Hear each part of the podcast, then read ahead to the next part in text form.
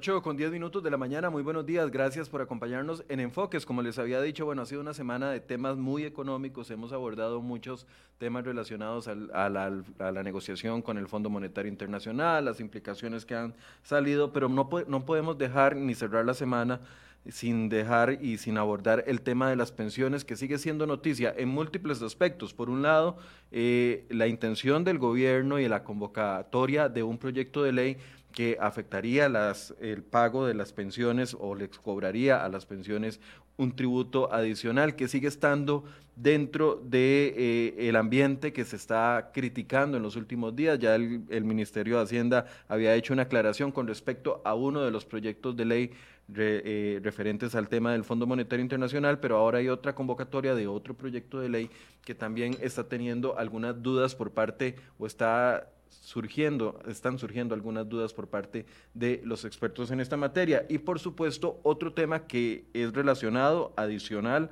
que es eh, el análisis que va a hacer la Junta Directiva de la Caja Costarricense del Seguro Social con respecto al futuro de las pensiones del IBM, donde estamos aproximadamente un millón y medio de trabajadores del país cotizando. Bueno, eh, la Junta Directiva va a tener que tomar decisiones con respecto al futuro del IBM y con respecto a los montos de cotización, a la edad de jubilación, etcétera, etcétera.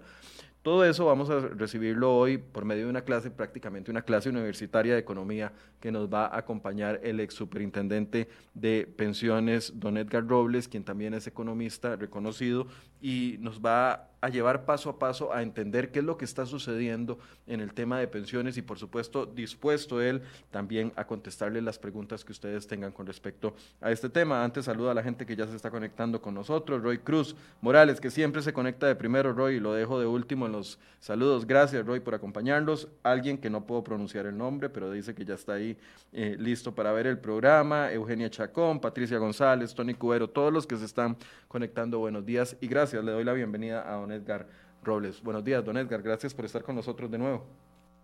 Muy buenos días, un, un placer poder compartir con, con usted y, con las personas que hoy nos, nos, ven y nos escuchan. Siempre, siempre es bueno participar en su, en su programa. Muchas gracias, don Edgar. Yo, yo, decía, el tema de las pensiones se ha vuelto muy noticioso últimamente, en muchos aspectos. Sí, sí, sí lo que pasa es que eh, últimamente las pensiones, especialmente las pensiones complementarias, han estado eh, en el foco del gobierno para ver cómo se le ponen impuestos a esos fondos. Y esto es un error porque es, es, eh, es, es tratar de embargar el futuro de los adultos mayores para solventar una, situación, una situación temporal en este momento de, desfinanza, de, de desbalance en las finanzas públicas. Eh, el problema con grabar las pensiones es que em, las pensiones del régimen complementario, me refiero al ROP y a las pensiones voluntarias, es que esas pensiones se crearon para compensar la caída que ya observamos está teniendo la pensión de la caja del Seguro Social. En el año 2005 ya la caja había bajado las pensiones en cerca de un 20%. Y ahora, con lo que se está proponiendo actualmente podría bajarse otro 25%. Eso lo que quiere decir es que cada vez la pensión que vamos a recibir de la caja del Seguro Social va a ser menor. Y la intención del ROP era que compensara, aunque sea parcialmente, esa caída, y por eso es que existe el voluntario para, digamos, ayudarle a la gente que, quiere y tiene la capacidad para ahorrar eh, en un plan voluntario. Bueno, es una ingratitud que después de 20 años de haber empezado a generar ahorros en planes voluntarios, por ejemplo, o en el ROC, que es obligatorio y la gente está cautiva, o sea, no puede salirse, venga el gobierno o un gobierno a decir, vamos a quitarle una parte de ese ahorro que usted tiene. Eh, bueno, y entonces uno dice, eh, ¿en qué estamos? Por un lado bajan las pensiones de la, las pensiones de la caja, por otro nos bajan la pensión del ROC.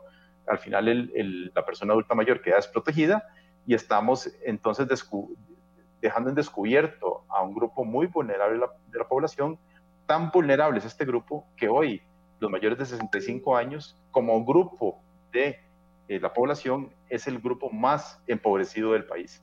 O sea, si ustedes sacan líneas de pobreza por diferentes grupos de edades, los mayores de 65 años son los más pobres del país, más que los niños, más que los, que los, que los digamos, las personas entre 15 y 24 años, que son los que sufren más desempleo, tasas de desempleo cercanas al 50%. Eh, los, los adultos mayores son los más pobres dentro de la distribución de, las edades. Eh, entonces, si, si, estamos castigando eh, el ahorro para la pensión con un impuesto, pues mayor va a ser la incidencia en pobreza todavía. Es más, en el momento en que usted establezca impuestos a las pensiones voluntarias, el producto desaparece. La mayoría de esos dineros están a la vista, o sea, las personas tienen la capacidad de retirar esos dineros en cualquier momento. Eh, porque así lo establece la regulación, y cerca del 70% de ellos, un poquito más, 73% de las personas tienen sus planes que se llaman maduros, o sea que ya pueden sacar su dinero, eh, y lo harían. Lo harían porque el impuesto que tendrían que pagar por esa devolución sería mucho menor a un impuesto de 25 o más por ciento que, que, que quería establecer el gobierno eh, a esas pensiones. ¿Por qué digo quería? Bueno, porque hace 15 días el gobierno desechó la idea de ponerle impuestos a las transacciones, a las, perdón, a las, a las rentabilidades de los fondos de pensiones. Posteriormente incluye en el proyecto de renta dual, el renta global dual, eh, una redacción confusa, que en realidad para mí no es confusa, pero es una, una, una redacción que interpretándola podría grabar las pensiones complementarias, el FCL en este caso además, y, el, y, y, las voluntarias también, y el ROP. Eh, porque la, redacción lo que dice es, todos los, dice, todos los planes de pensiones, eh, pues, sea que se paguen rentas vitalicias, retiros programados o cualquier otro producto, y las que no están contempladas en la ley de protección al trabajador, pagarán impuestos. Eh, ese I llama la confusión, porque es como que yo le digo a usted, vean, tengo la siguiente redacción, los perros y los gatos rojos pagan impuestos. Eso se puede interpretar de dos formas. Se puede, se puede interpretar de que solo los perros y gatos rojos, o sea, cuando el perro y el gato rojo pagan impuestos, pero también puede ser los perros, todos ellos, y los gatos que son rojos pagan impuestos. Se puede interpretar de las dos formas, pero aquí hay un agravante, porque no existen gatos rojos, o sea, no hay planes de pensiones que estén fuera de la ley de protección al trabajador, porque serían ilegales. Entonces, en una interpretación va a decir, no, eh, nosotros dijimos que eran todos los perros, rojos y los rojos. Y así es como ocurrido en el pasado. Entonces, ya Hacienda dijo que va a arreglar esa, esa eh, redacción porque jamás, dijeron ellos, fue la intención grabar las pensiones del régimen complementario. Pero por otro lado, tenemos el precedente del, impuesto a, a las rentabilidades de los fondos de pensiones y hay, hay, un, hay un, eh, un elemento adicional y es que está convocado un proyecto de la diputada Yorleni León, recordemos que estamos en, sesiones extraordinarias, y en sesiones extraordinarias quien tiene el poder de convocatoria es el gobierno, el gobierno convoca un proyecto de ley en donde nuevamente se graban las pensiones, las del ROP y las voluntarias. La diputada Yorleni León ha aclarado que va a modificar su redacción para que no afecte las pensiones del ROP, pero sigue con idea de grabar las voluntarias. Edgar, Aquí no hay Perdón, termina la idea, termina la idea. Aquí no hay, aquí no hay eh, campo a la interpretación y el efecto se sabe porque ya ocurrió en el pasado cuando también en otras oportunidades se trató de grabar las pensiones voluntarias. Las personas sacan el dinero. La experiencia internacional es ampliamente concluyente de que los incentivos fiscales son necesarios, pero no suficientes para, para promover el ahorro pensional de forma voluntaria. Entonces, en el momento en que este proyecto avance y vamos a ver un éxodo de recursos. Cuando los recursos salen de los fondos de pensiones, se van a tener que liquidar inversiones, baja el precio de los títulos, que es en los cuales el Ministerio de Hacienda hoy está teniendo problemas para, para, para colocar a tasas de interés, digámoslo así, adecuadas, y de rebote, porque los títulos bajaron de valor, me rebota en menores rentabilidades para el ROP y el FCL y las personas que se quedaran en el voluntario. Entonces se, se establece como, como una bola de nieve en donde yo al ver que las rentabilidades bajas en mi fondo voluntario voy a querer sacar la plata más rápidamente. El que la saque primero es el que va a sacar la mejor tajada y en esa carrera el que se termina perjudicando es el sistema y nadie más va a volver a ahorrar para, para una pensión voluntaria. Es decir, el, impuesto, el impuesto que se paga por pensión voluntaria sería mayor al impuesto que se pagaría por inversiones tradicionales mediante bonos o mediante acciones o certificados de depósito. Ok, e, e, es decir, a ver, las, ustedes nos han enseñado, porque hemos aprendido mucho de los superintendentes y también de los economistas expertos en materia de pensiones, que nuestro futuro en la edad, eh, en la edad de adulto mayor se basa en un banco de tres patas, por así decirse. Ese banco se llama pensión y ese banco tiene tres patas. La primera pata es la pata del el IBM, que es lo que vamos a discutir hoy, porque esa pata está en riesgo, una de las tres patas. Esa pata está en riesgo ahorita porque... Está porque hay que modificarla y eso nos va a afectar de una u otra manera, que es el componente, digamos, más grande del futuro de nuestra pensión. Si usted agarra su pensión y la pone como un 100%, la pata del IBM es la que nos va a dar el mayor empuje, por así decirse, a ese monto de pensión. Ese está en riesgo, pero por un tema distinto a los riesgos que establecen a las otras dos patas, que es el ROP, el régimen obligatorio de pensiones, y eh, la pensión voluntaria, que es una sugerencia que nos hacen para que podamos cumplir, digamos, con una pensión digna en la vejez. Por un lado, la pata del IBM está en riesgo porque se necesitan hacer modificaciones para que el sistema sea sostenible, y ya vamos a hablar de eso, y las otras dos patas por proyectos de ley que sean por el Ejecutivo o por iniciativa de la diputada León, pero que está convocado por el Ejecutivo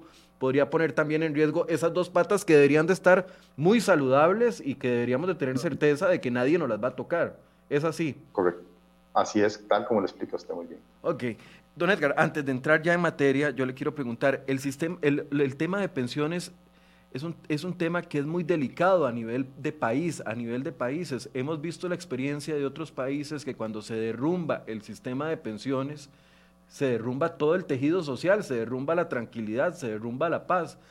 ¿Puede explicarnos desde su perspectiva por qué es importante tener un sistema de pensiones sólido, no solo para no tener una vejez en pobreza, como ya usted nos dijo, pero por qué es importante tener un sistema sólido y qué tan estable deben ser las promesas de ese, de ese sistema? Porque a mí, por ejemplo, en el ROP, cuando yo empecé a cotizar en el año 2001, cuando empecé a trabajar, empecé con el ROP, de yo dije, aquí está mi salvada el hecho de tener un ROP estable y a futuro no se me va a modificar, pero si vienen 20 años después un gobierno, ya sea el del PAC o una iniciativa de una diputada como la, diputada León, y quiere tocarme esa pata, yo no tengo seguridad jurídica de que lo que me prometieron hace 20 años se me va a llegar a cumplir.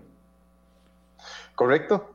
Vamos a ver, el, tema de vejez eh, está dentro de los derechos humanos, o sea, cuando hablamos de derechos humanos, lo primero que pensamos es en la libertad de expresión, en la libertad de tránsito, eh, en la libertad de asociación, etcétera, pero dentro de esos mismos derechos humanos está el deber tutelar del Estado de, de, proveer las, las, condiciones para que los, las personas adultas mayores puedan tener los ingresos para subsistir en vejez. Eso no quiere decir que tiene que ser subsidiado, no. Lo que tiene que decir es que se tiene que establecer un sistema de seguridad social que le garantice que esas personas tienen la capacidad de ahorrar para financiar su vejez. ¿Qué pasa cuando falla ese principio? Eh, de las personas adultas mayores siguen existiendo y lo que va a suceder es que van a necesitar la ayuda de alguien. ¿Quién es ese alguien? En los países, pues eh, en algunos países, ese alguien es el Estado. O sea, en Costa Rica hay un grupo de, de, adultos mayores en condición de indigencia que el Estado les da una pensión no contributiva, pero ya dijimos de que es el grupo más empobrecido de la población y dependen, esa es la otra, la otra fuente de financiamiento, del apoyo de las familias. Entonces, cuando ustedes no tienen un sistema de protección social adecuado, el adulto mayor va a ser un dependiente más de la familia. La familia va entonces a tener que dedicar recursos que en otras circunstancias hubiera dedicado a la educación, a la vivienda, a la salud, a la alimentación, etcétera, etcétera. Y entonces, además de eso, cuando no se tiene muchos ingresos, una persona de la familia tiene que encargarse de la atención del adulto mayor y son principalmente las mujeres las que se encargan de esa labor en nuestro país. Entonces, el no tener un sistema de protección social lo que está causando es que menos dinero se vaya a inversión eh, eh, de la familia y que menos mujeres participen y se formen profesionalmente para poder superar la situación de pobreza en la que vive la familia. Entonces, hay una vinculación entre eh, sistemas de protección social débiles y niveles de pobreza. pero la cosa va un poco más allá de eso, porque los sistemas de pensiones que son autofinanciados, o sea, aquellos que tienen cuenta individual, por ejemplo, eh, proveen ahorros que también sirven para generar inversión. Los países que crecen más son los países que invierten más y los que invierten más son los que ahorran más. Entonces hay una asociación positiva entre el ahorro nacional y el crecimiento económico. En Costa Rica yo hice el estudio y la ley de protección al trabajador ha creado una masa de ahorros importante que supera, llega casi al 20% del PIB. Con eso se explica que el país haya crecido 0,25% más a partir por año, a partir del el año 2000. O sea, que la creación de esta ley ha ayudado a que el país crezca un cuarto de por ciento por año más. O en otras palabras, el contrafactual sería si, uno, no hubiéramos aprobado la ley de protección al trabajador, estaríamos creciendo 0,25% menos. Entonces, ahí hay un elemento adicional que considerar. Del ahorro nos beneficiamos todos, no solamente la persona que ahorra, sino el país, porque hay una masa de dinero que sirve para invertir, para generar crecimiento y empleo. Y el tema de empleo es importante porque Costa Rica tiene la tasa de desempleo más alta de América Latina después de Venezuela y, eso sí es algo que eh, en lo cual debemos preocupar. Sí, ese dato es demoledor. Don Edgar, ¿quiénes deberían de estar preocupados por los cambios en pensiones? Ya sea por los cambios que va a tomar el IBM, que ya los vamos a explicar, eh, que se van a tomar en el IBM, o los cambios que eh, se impulsan a través de iniciativas legislativas que aunque uno pensaba que ya estaban fuera de discusión, bueno, vuelven a salir todos los días como si fuera un karma rarísimo para nosotros los asalariados los pensionados actuales o los que estamos cotizando, es decir, aquel muchacho de 20 años que me está viendo en este momento y que está diciendo, estos señores están hablando de cosas para viejitos, o, la persona de 30, 40, 50 años que está cotizando y que todavía eh, no se acerca todavía al monto de su pensión. ¿Quiénes deben de estar preocupados en este momento? Las personas que ya están pensionadas no las puede afectar la nueva fórmula de cálculo del IBM. Ahí están seguros, digámoslo así. Las personas que tienen su ahorro en el ROP, sean pensionados o no, porque recuerden que el ROP se va, se va, eh, se, va recibiendo en, tractos. Eh, y las personas que tienen planes voluntarios tienen que dormir con un ojo abierto, porque hay, hay intenciones de, de que le mermen el esfuerzo de su ahorro. Y eh, entonces tenemos que estar vigilantes de que esas situaciones no se den, porque es muy complicado, es muy complicado que uno haga el esfuerzo de ahorrar, porque además es un esfuerzo que, con el cual se tiene que lidiar día a día, porque el, el, el, sentimiento de las personas, de todos nosotros, por consumir es muy fuerte. O sea, la economía de comportamiento lo que nos dice es que eh, cuando uno lo pone a elegir entre hoy y mañana, eh, uno escoge hoy, porque es lo que se conoce. El, el, mañana es incierto.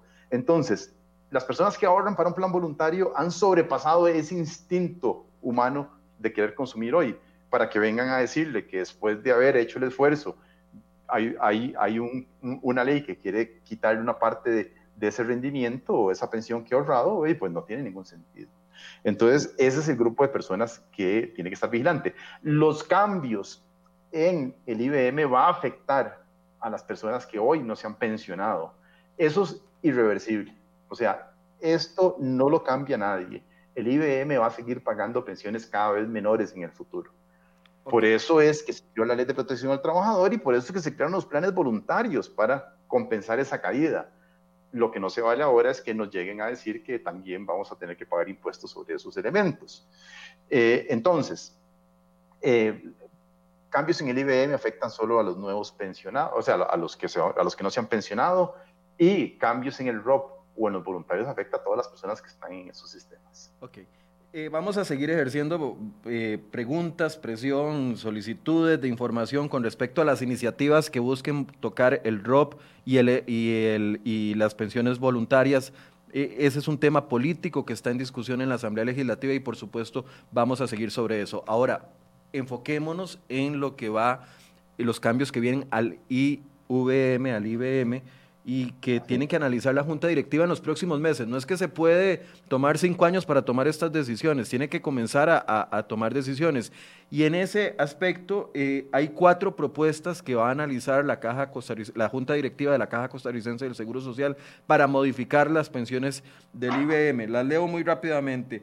La primera propuesta es que el cálculo de la pensión con se realice con los últimos 300 salarios reportados, eh, un cálculo eh, la segunda es la pensión equivalente al 50%, 45 o 40% de los salarios. El tercero es que la pensión es equivalente al 45% del salario. Un cálculo de pensión toma y otro cálculo de pensión tomaría en cuenta toda la vida laboral. Esto se traduce en una reducción en la expectativa que tendríamos del, de la pata, de la pata, quiero recordarlo, de la pata de la pensión de nosotros que se calcula con el IVM. Correcto. Eh, para entender estos cambios, primero hay que entender la fórmula de cálculo actual de la pensión de la caja. no es algo sencillo.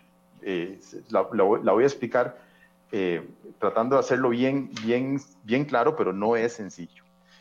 en pensiones, el, el punto focal es cuál es el salario de referencia para calcular mi pensión.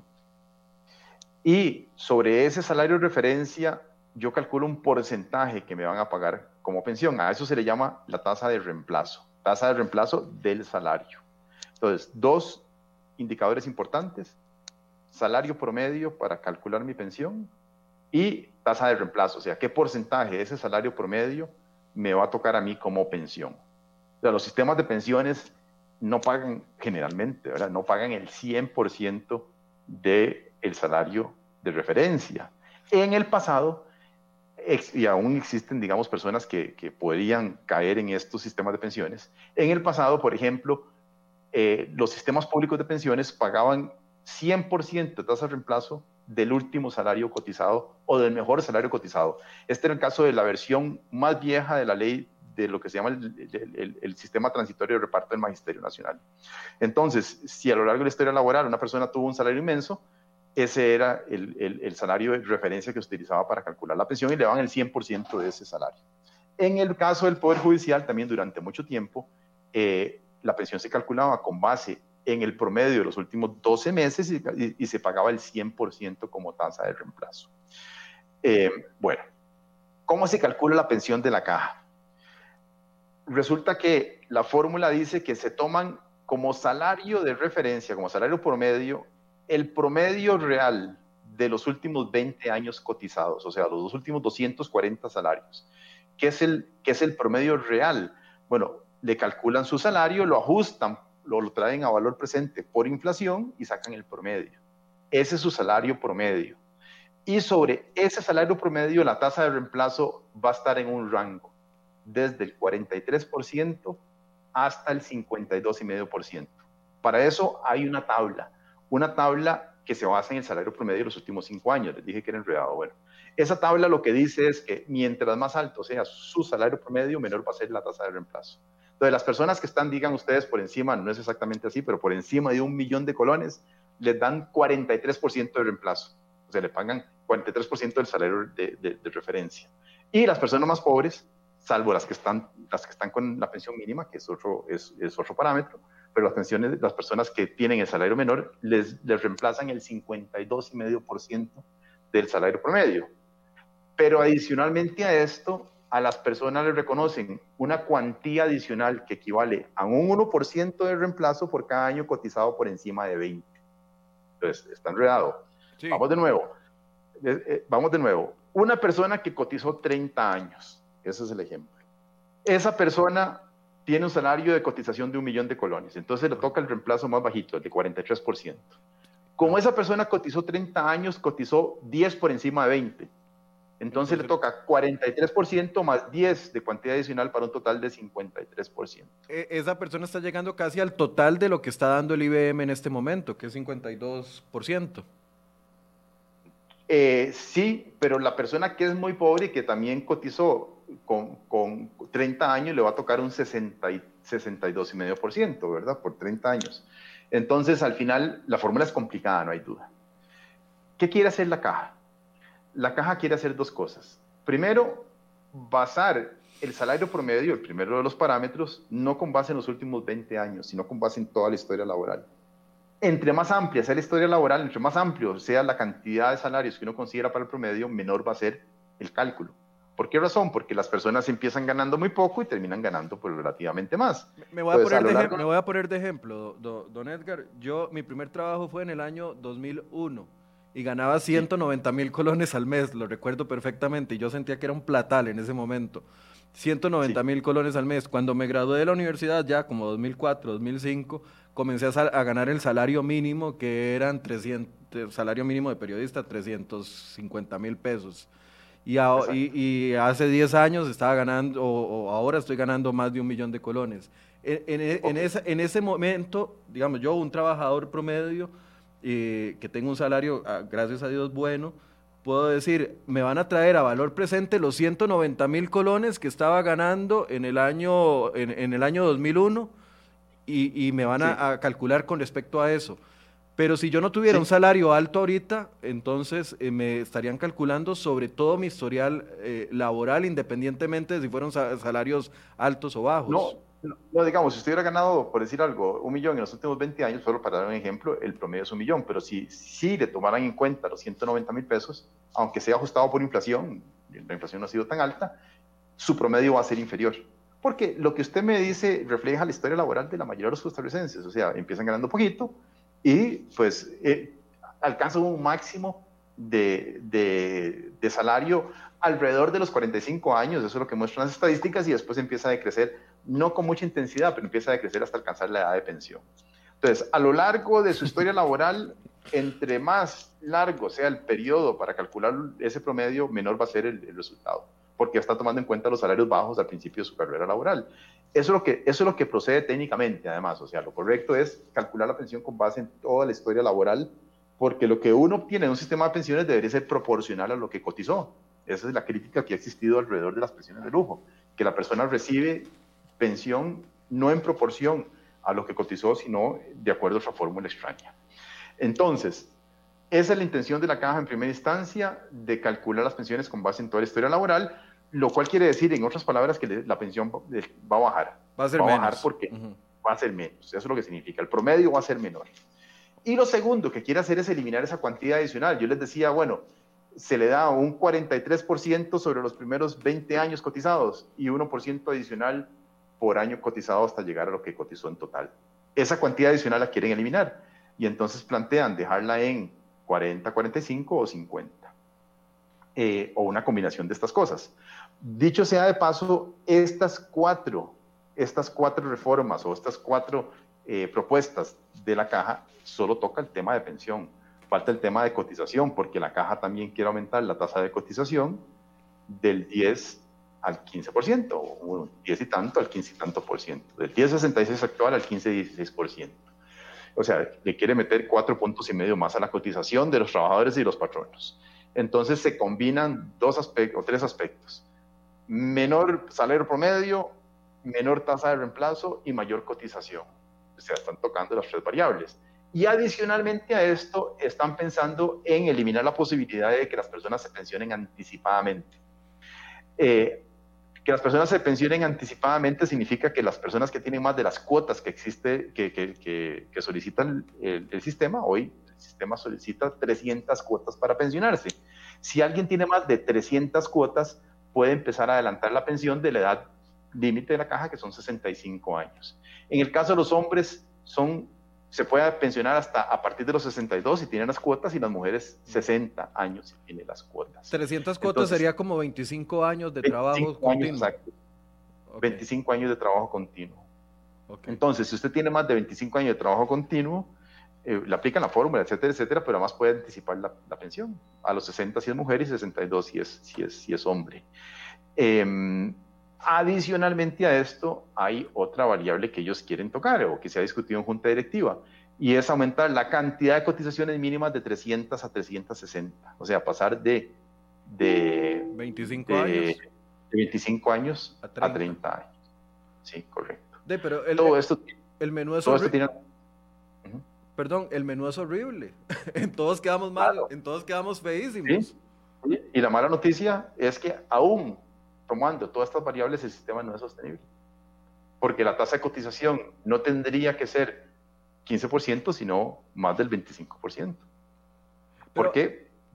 Porque la pensión que paga la, casa, la caja sigue siendo generosa. Y porque en el pasado le dio subsidio a muchísima gente. O sea, en promedio, todas las personas que reciben pensión de la caja hoy están siendo subsidiadas en una razón 2 a 1. O sea, cotizaron para, la, para el 50% de la pensión que están recibiendo. Con las excepciones obvias de las personas que cotizan más porque están topadas y las personas que, cotizaron menos porque reciben pensión mínima. O sea, los que están topados, hay algunos que pueden estar recibiendo una pensión inferior a lo que cotizaron y los que están más abajo, eh, eh, evidentemente no cotizaron para la pensión que están recibiendo. Este ese es el principio solidario del sistema. Pero en promedio, sacando a todas las personas en promedio, una persona que, que, recibe pensión de la caja, el trabajador promedio recibe el doble de lo que realmente le corresponde de acuerdo a una pensión que se llama autofinanciada, o sea, lo que hubiera financiado usted con sus cuotas capitalizadas a través del tiempo. E, es decir, si el sistema del IBM fuera un sistema como similar al ROB, que son cuentas individuales, por así decirse, usted me dice si estoy cometiendo algún error y, me corrige. Sí, Pero si el sistema del IBM eh, fuera un sistema similar al ROB, en este momento, una persona que está recibiendo una pensión de 300 mil colones por haber trabajado 25 años, debería de estar recibiendo, en lugar de 300 mil, debería estar recibiendo 150 mil pesos de pensión. E, es, correcto. Esos sistemas se llaman sistemas de cuentas nocionales, porque no, tiene que ver nada con, con, cuenta individual, eh, de, estrictamente hablando, con sistemas administrados por operadoras, porque alguien va a decir, no, quieren privatizar la caja. No, esto no tiene nada que ver con eso. Tiene que ver con el hecho de que cuando hay un sistema nocional, eh, la persona recibe una pensión de acuerdo a lo que cotizó y lo que le correspondería sería la mitad. Es justamente eso. Eh, y, hacia allá, va yendo, hacia allá va a ir la caja, poco a poco. Pero esa es la eh, raíz del problema, don Edgar. Esa es la raíz del problema de la sostenibilidad de, del sistema de pensiones del, del, IBM. Completamente. Ese es el origen del problema. Eh, em, digamos, iniciado por un cambio demográfico en donde antes había un montón de gente financiando ese subsidio y ahora cada vez hay menos gente financiando el subsidio y cada vez más gente cobrando el subsidio. Ese es el origen del problema de, desbalance actuarial que tiene el sistema de la caja del Seguro Social. Y hay muchas formas de solucionarlo. Cada vez las, formas se van reduciendo, pero una de ellas es que se crea una pensión universal en Costa Rica con cargo a impuestos. Se tendría que crear un impuesto para ello y sacarle ese componente que es el más caro para el IBM sin necesidad de estar eh, ajustando cuotas al IBM ni recargando las planillas con un montón de cargas que lo que hacen es incentivar el trabajo informal. Eh, es que a, eso quería ir, porque, a ver, de las opciones que usted nos, nos acaba de explicar, todas eh, nos golpean, digamos, a los ciudadanos, nos a, los futuros pensionados nos golpean porque recibiríamos menos pensión, nos, nos, pensionaríamos más viejos, pero además el componente de comenzar a cotizar más es el que a mí más me preocupa, porque si ahorita la informalidad en este país anda por el millón de personas que trabajan y no cotizan para la caja, eventualmente ese millón se va a trasladar un porcentaje a pensiones del régimen no contributivo, que hay que financiarlas con impuestos, etcétera, etcétera. Pero mm. es, sostenible, digamos, para que la empresa privada y los ciudadanos podamos seguir eh, cotizando a la caja, que nos aumenten 4 o 5% de cotización cuando ya estamos pagando un montón.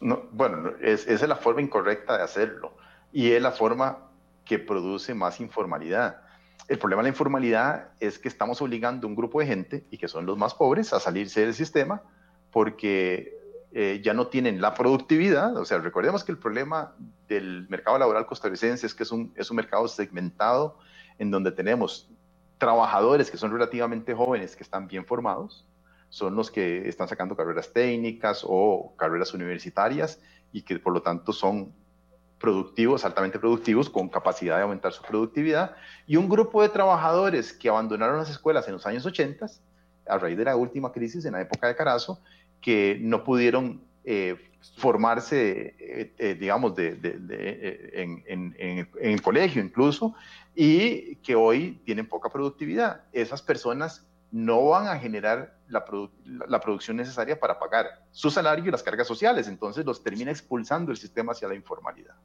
ese grupo de trabajadores es cada vez mayor. ¿Por qué? Porque aumentamos las cargas sociales.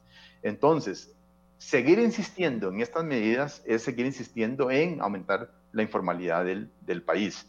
Es más, si usted toma las cifras de informalidad de Costa Rica, claramente después del año 2000 ha venido un aumento por el incremento en las cotizaciones, por el incremento en las regulaciones asociadas, digamos, al mercado laboral. Y si usted insiste, por ejemplo, en aumentar la cantidad de salarios aportados de 300 a 360, esa es la más cruel de las propuestas, porque lo que está diciendo es que va a haber un grupo de trabajadores que nunca va a consolidar derecho bajo el sistema de IBM, a pesar de haber contribuido y no pudo contribuir 30 años, pero tal vez 20 sí. Y entonces esas personas las estamos condenando a vivir en pobreza. Don Edgar, a ver, de las cuatro opciones, porque ya veo que la Junta Directiva, me imagino que esto va a ser una discusión muy, muy fuerte, porque, bueno, recordemos que en la Junta Directiva de la Caja del Seguro Social hay sectores eh, empresariales eh, representados, hay sectores sindicales representados, hay sectores de gobierno representados y la propia Caja. Esta tiene que ser una discusión muy técnica, muy, muy, me imagino que va a ser una, discusión muy fuerte. ¿Tienen que combinarse esos cuatro aspectos o si solamente se toma una de la decisión, no sé, aumentar o que le calculen a uno sobre la cantidad de salarios de toda la vida? ¿Se puede tomar solo una decisión y hacerlo sostenible un ratito o, o, se tienen que tomar las cuatro al mismo tiempo y, y de, calladitos más bonitos. Aquí estamos en un problema, aquí estamos en un problema porque este es el momento menos propicio para tomar decisiones alrededor de un sistema de tan importante como el IBM, porque eh, como, le, como le dije al inicio, Costa Rica es el segundo país de América Latina con la mayor tasa de desempleo después de Venezuela. Entonces, eh, de empezar a aumentar cotizaciones en este momento puede, puede conducir a que la reactivación económica sea más lenta de lo que está haciendo. Eh, además, eh, muchas personas se han visto expulsadas de, la, de, cotización y del sistema formal justamente porque ya no pueden obtener trabajos que le permita financiar las cargas sociales. Entonces, más que insistir en estas propuestas, lo ideal sería avanzar hacia una reforma de todo el sistema de pensiones, no solo caja, todo el sistema de pensiones, en donde se piense pasar muchas de las cargas sociales a impuestos. ¿Por qué razón? Porque pongamos el ejemplo de asignaciones familiares.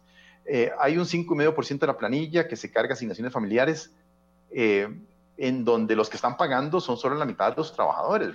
La mitad de los trabajadores son informales en Costa Rica. Em, y de asignaciones familiares se benefician todos, o sea, todas las personas en condición de pobreza. Ser financiado, por lo tanto, por, por todas las personas que están en condición de financiarlo, no solo los que trabajan. Entonces, quitemos eso de las planillas, pasemos la reforma de impuestos para que sea todos los que lo paguen y no solamente los que están en, trabajo formal. Porque si no, vamos a ir reduciendo cada vez la cantidad de cotizantes, se nos va haciendo como un embudo, donde los que cotizan son cada vez menos y entonces lo, el porcentaje que hay que establecer de ese grupo menos numeroso es cada vez mayor. Y volvemos a desincentivar la, la, eh, eh, la cotización o la, o la formalidad. Ese es el juego que ha venido siguiendo el país desde hace más de 20 años en relación con los ajustes a la caja. O sea, haciendo cada vez más cara la formalidad y haciendo menos numeroso el grupo que cotiza. Bueno, démosle vuelta a eso, démosle vuelta al embudo. En, o, en lugar de tener un embudo al revés, pongámoslo al, derecho, ¿verdad? Hagamos que los que cotizan sean muchos, para ello tenemos que reducir las cargas sociales y la forma en que se reducen es pasando mucho de esto a impuestos generales.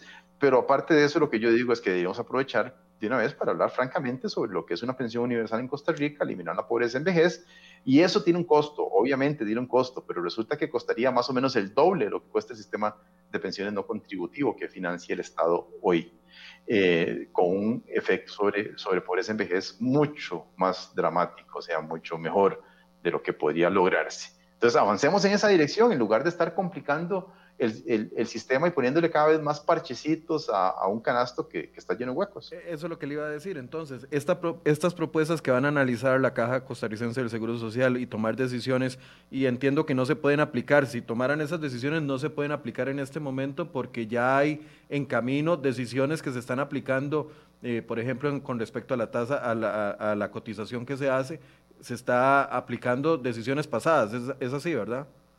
Sí, correcto.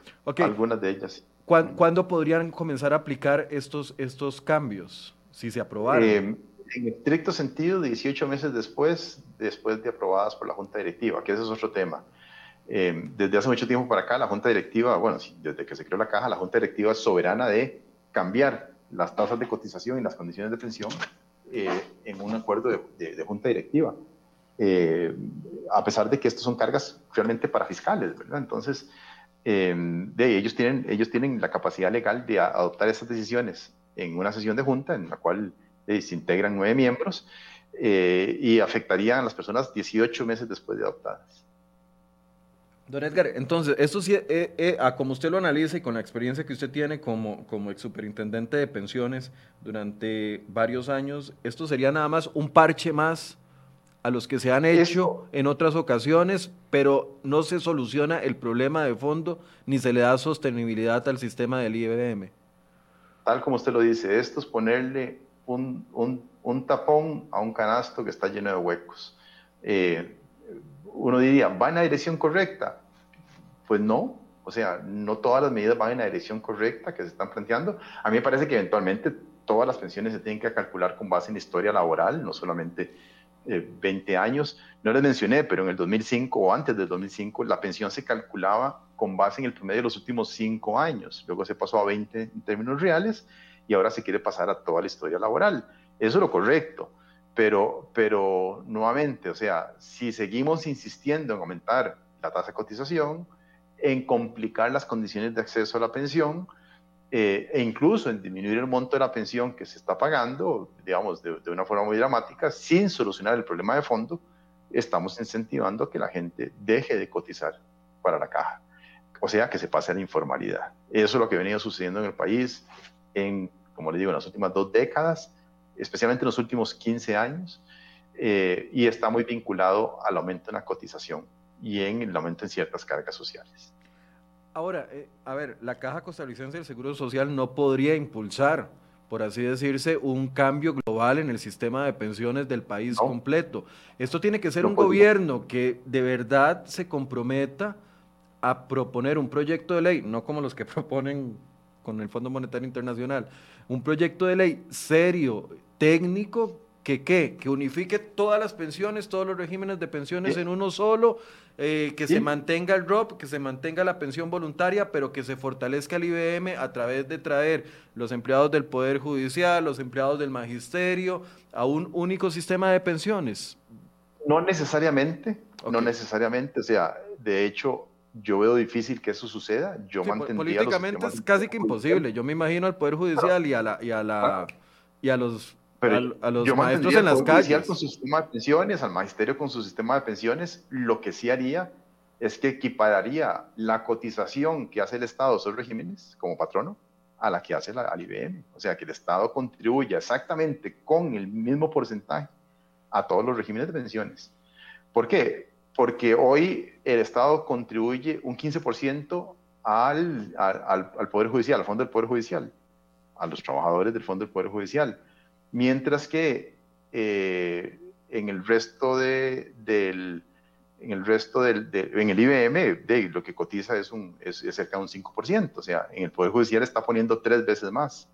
Como patrono, como Estado, el Estado cotiza igual para todos los regímenes hoy, eh, pero como patrono al Poder Judicial le da tres veces, al, al, al Magisterio, bueno, le da como, como un 6%, un poquito más, en el caso del régimen de, capitalización colectiva y en el transitorio de reparto, el, Estado se hace cargo del pago de las pensiones, porque nunca, nunca contribuyó como, como patrono, ni como Estado, solamente el trabajador cotizó.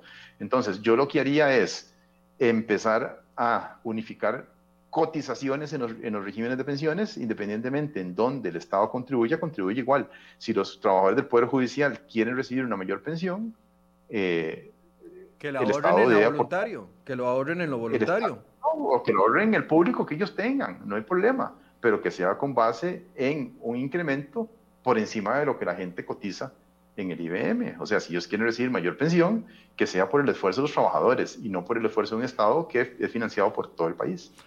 Ahora, el, esto esa, esa, idea que usted está poniendo sobre la mesa solucionaría también el tema de las pensiones de lujo, en el sentido de que si estamos cotizando lo mismo, los topes deberían de ser parecidos. Porque ahorita un trabajador, y le cuento la historia de un ex jefe, eh, no voy a decir el nombre, pero a ver, un ex jefe ganaba 4 millones y algo eh, en, en su jefatura y no se quería pensionar y lo obligaron a pensionarse y, al final decía, es que yo no me quiero pensionar porque en el IBM voy a recibir solo millón seiscientos, millón ochocientos, no recuerdo cuánto, de pensión, mientras que yo estoy cotizando por un salario de cuatro millones. Esto también tendría que unificar los montos y, a ver si salimos de una vez por todas de este tema de las pensiones de lujo. ¿O no es tan fácil? Plantea, usted plantea dos temas muy importantes eh, relacionados con, este, con este caso. Bueno, en primer lugar, déjeme hablarle de las pensiones de lujo. Las pensiones de lujo, eh, si bien son repugnantes para la mayoría de las personas, salvo el que las recibe, por supuesto. Ah, no, ese está eh, contentísimo. Eh, resulta que ya, ya han sido controladas en gran medida. En primer lugar, hay una ley que las topa para las nuevas. Las topa alrededor de 2.300.000. Bueno, sigue siendo un poco elevado, pero están sujetas a impuestos. Entonces, en realidad lo que está limitando las pensiones de lujo es que la sala cuarta ha dicho que lo máximo que se puede rebajar es un 55% del monto bruto de la pensión. La mayoría de las pensiones de lujo ya están ahí. Entonces, si la pensión es tremendamente elevada, hay personas de una pensión de 15 millones que por ahí deben de la más alta, le quitamos de la, mitad, siete y medio, queda como en 7 millones. Ya neta, no se puede bajar más que eso, según la sala cuarta. Eh, entonces ya no hay más que se pueda hacer sobre las que ya están, sobre las que ya están otorgadas. Las nuevas van con tope. Las nuevas dicen lo máximo son 2.300.000. Pero las nuevas son relativamente pocas en relación con las que ya existen. Eh, y lo segundo que se puede hacer con los regímenes de lujo, no hablemos de pensiones de lujo, sino con los regímenes de lujo, es que se aumenta la cotización para que se acerque más a la pensión que va a recibir la persona. De la cotización nadie ha hablado. Eh, eso por ahí. Lo segundo que usted mencionaba es esta persona que cotizaba para el IBM.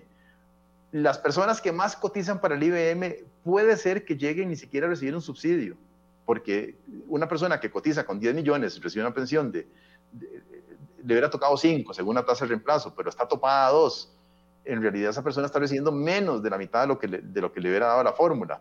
Entonces esa persona no está subsidiando, no está, no está siendo subsidiada, perdón, y sí está subsidiando a las personas más bajas. Entonces... Esa es la parte solidaria que usted nos explicaba al principio. Esa es la parte solidaria, pero lo que sucede es que ese grupo de personas que ganan mucho dinero no tienen incentivos para cotizar para el IBM. Bueno, una persona que gana 10 millones difícilmente va a necesitar los seguros de salud de la caja, ¿verdad? O sea, si es ordenado, tiene su seguro privado, eh, y si tiene mucho más dinero que eso, se autosegura, o sea, paga los servicios médicos cuando los necesita. Em, entonces, esas personas no participan del sistema. Lo que hace la mayoría de los sistemas de pensiones en el mundo es que también topa las cotizaciones. No solamente se topa la pensión, sino que se topa la cotización para favorecer que personas de muy alto ingreso se integren al sistema y colaboren con la solidaridad que estamos conversando.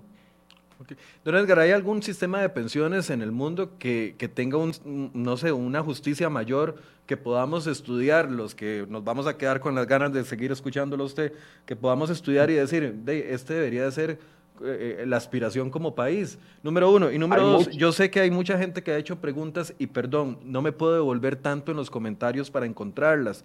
Si tienen una pregunta específica, aprovechemos estos dos minutos, la repiten, dele copy paste y la vuelve a pegar en el, en el en la transmisión para podérselas leer a don Edgar en los próximos dos o tres minutos.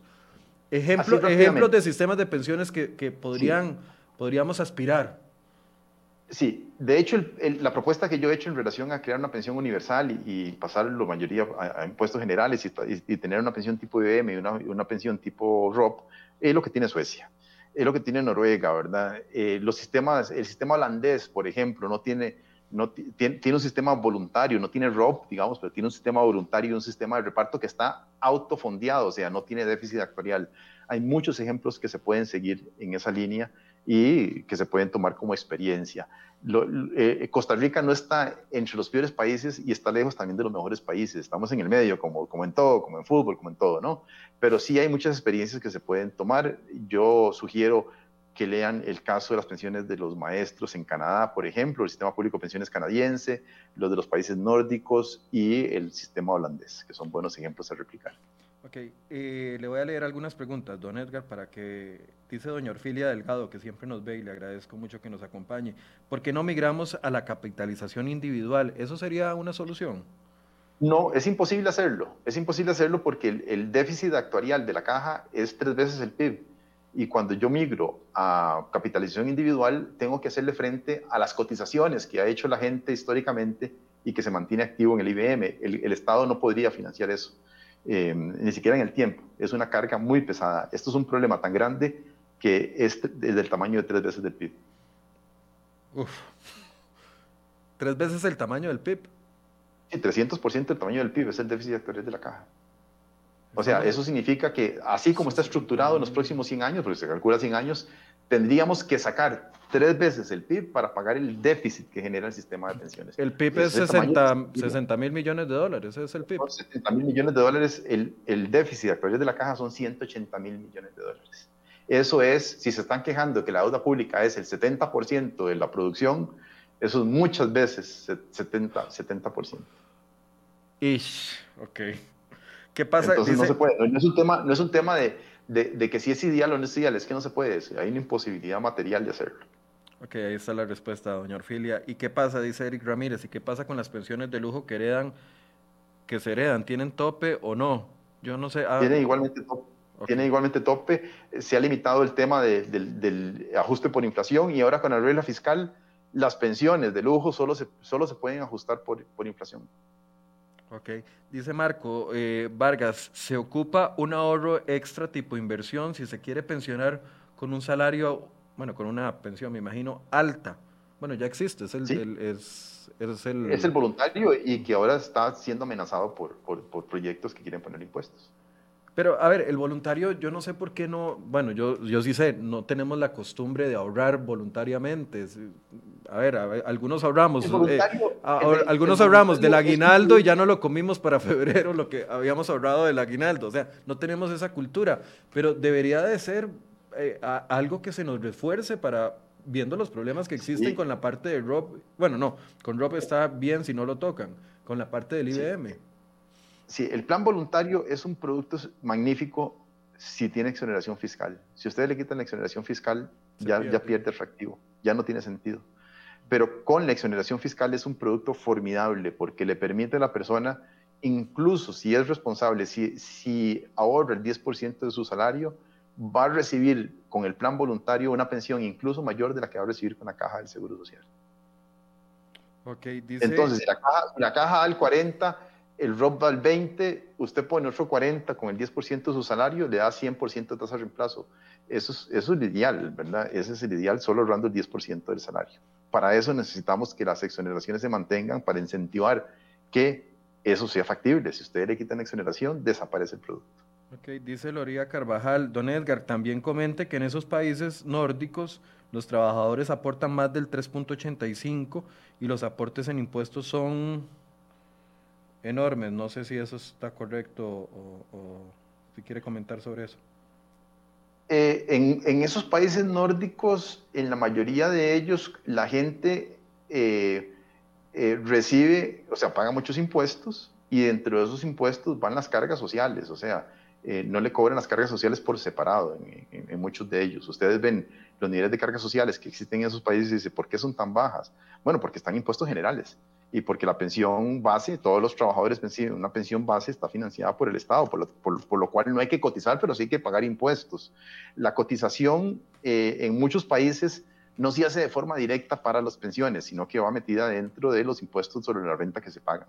Son países que en donde se paga mucho impuesto a la renta, pero el Estado igualmente financia la educación, como en Costa Rica, pero educación mucho más amplia y mejor, eh, la salud y las pensiones.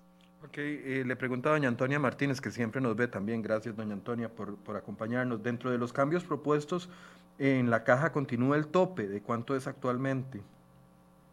El tope de la pensión continúa y actualmente depende de la cantidad de años que usted cotiza. La pensión máxima sin, sin eh, o sea, la pensión máxima eh, sin posposición debe andar como por 1.600.000, la pensión máxima con posposición debe andar como por 2 millones. Posposición es cuando usted cotiza más de, la, eh, más, más allá de los 65 años. Una persona que se decide retirar a los 70 tiene un, premio por, por aplazar su edad de pensión y por lo tanto puede recibir cerca de 2 millones de pensión como máximo. Esos topes se mantienen. Vale, la pena aclarar que las pensiones de la caja pagan impuestos sobre la renta también. Em, digo yo, son pensiones brutas. Eh, porque, porque hoy por hoy, digamos, hay dentro del proyecto de la diputada Yoreni León, hay una parte buena, digo yo, que es que se pueden sumar las pensiones de distintos regímenes públicos para que la persona no tenga varios tramos exentos. Eso está bien, lo que está mal es que le ponga impuestos a las pensiones del régimen complementario. Sí, eh, lo de las multipensiones lo habíamos abordado alguna vez. Juan López, que también siempre nos acompaña, eh, pregunta, ¿podemos hablar de pasar el costo de las pensiones a impuestos ineludibles con la carga fiscal tan alta con el costo de vida que, perdón, es que se me cierran los, los comentarios, que tenemos? Sí, eh, vamos a ver, la carga fiscal en Costa Rica en realidad no es alta. Eh, comparado con, con, los países de la OECD, tenemos una de las cargas fiscales más bajas cuando sacamos la parte de cargas sociales. Cuando le sumamos la parte de cargas sociales, resulta que tenemos un, un, sistema caro. El problema es que hay una dualidad. Las cargas sociales no la pagan todos, solo los trabajadores formales. Lo que yo estoy planteando es eliminar esa dualidad para que los impuestos se distribuyan entre una mayor cantidad de gente. Y lo otro es que la gente en realidad nunca quiere pagar impuestos, pero se muestra más, se muestra más reacio a pagar más impuestos cuando no hay del Estado una contraprestación de mejores servicios. Aquí la idea es que todos sepan que tienen seguridad de que van a recibir una pensión suficiente para no estar en pobreza en vejez y que para eso hay que pagar impuestos a lo largo de toda la vida. Una última pregunta, dice Diana Campos, ¿qué pasa si yo ahorro el 10% de mi salario pero en una cuenta normal y no en un plan? ¿Eso no sería mejor? No, porque el rendimiento que se obtiene de esa forma es inferior a lo que le pagan las operadoras, a pesar de lo que la gente o mucha gente piensa. Las operadoras de pensiones pagan rentabilidades por encima del promedio del mercado.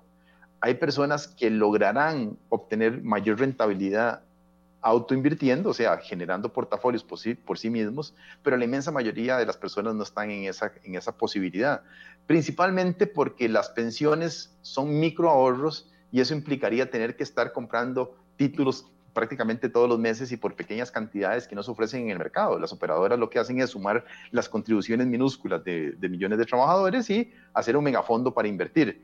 Eso cuando la persona decide ahorrar, porque el problema es más grave que eso la mayoría de las personas simplemente no lo van a hacer eh, si, lo, hacen de forma voluntaria. Pero si hay una persona que está dedicada o está decidida a tener un plan voluntario de forma voluntaria, eh, un plan, plan voluntario, eh, porque conoce la responsabilidad que va a tener hacia futuro, es muy difícil que logre obtener rentabilidades superiores a las que logran las operadoras de pensiones por una razón adicional, y es que las operadoras de pensiones invierten en títulos que están exonerados y la persona no invierte en títulos exonerados aparte del hecho de que la mayoría de las personas invierten en certificados de depósito plazo en, bancos que generan intereses que son insuficientes y una, una fracción relativamente pequeña de lo que obtienen las operadoras de pensiones. Okay. Eh, Juan López decía que se refería a toda la carga tributaria, no solo la caja, sino incluyendo IVA, renta, etc. Sí, el problema es la dualidad del mercado laboral, ese es el problema.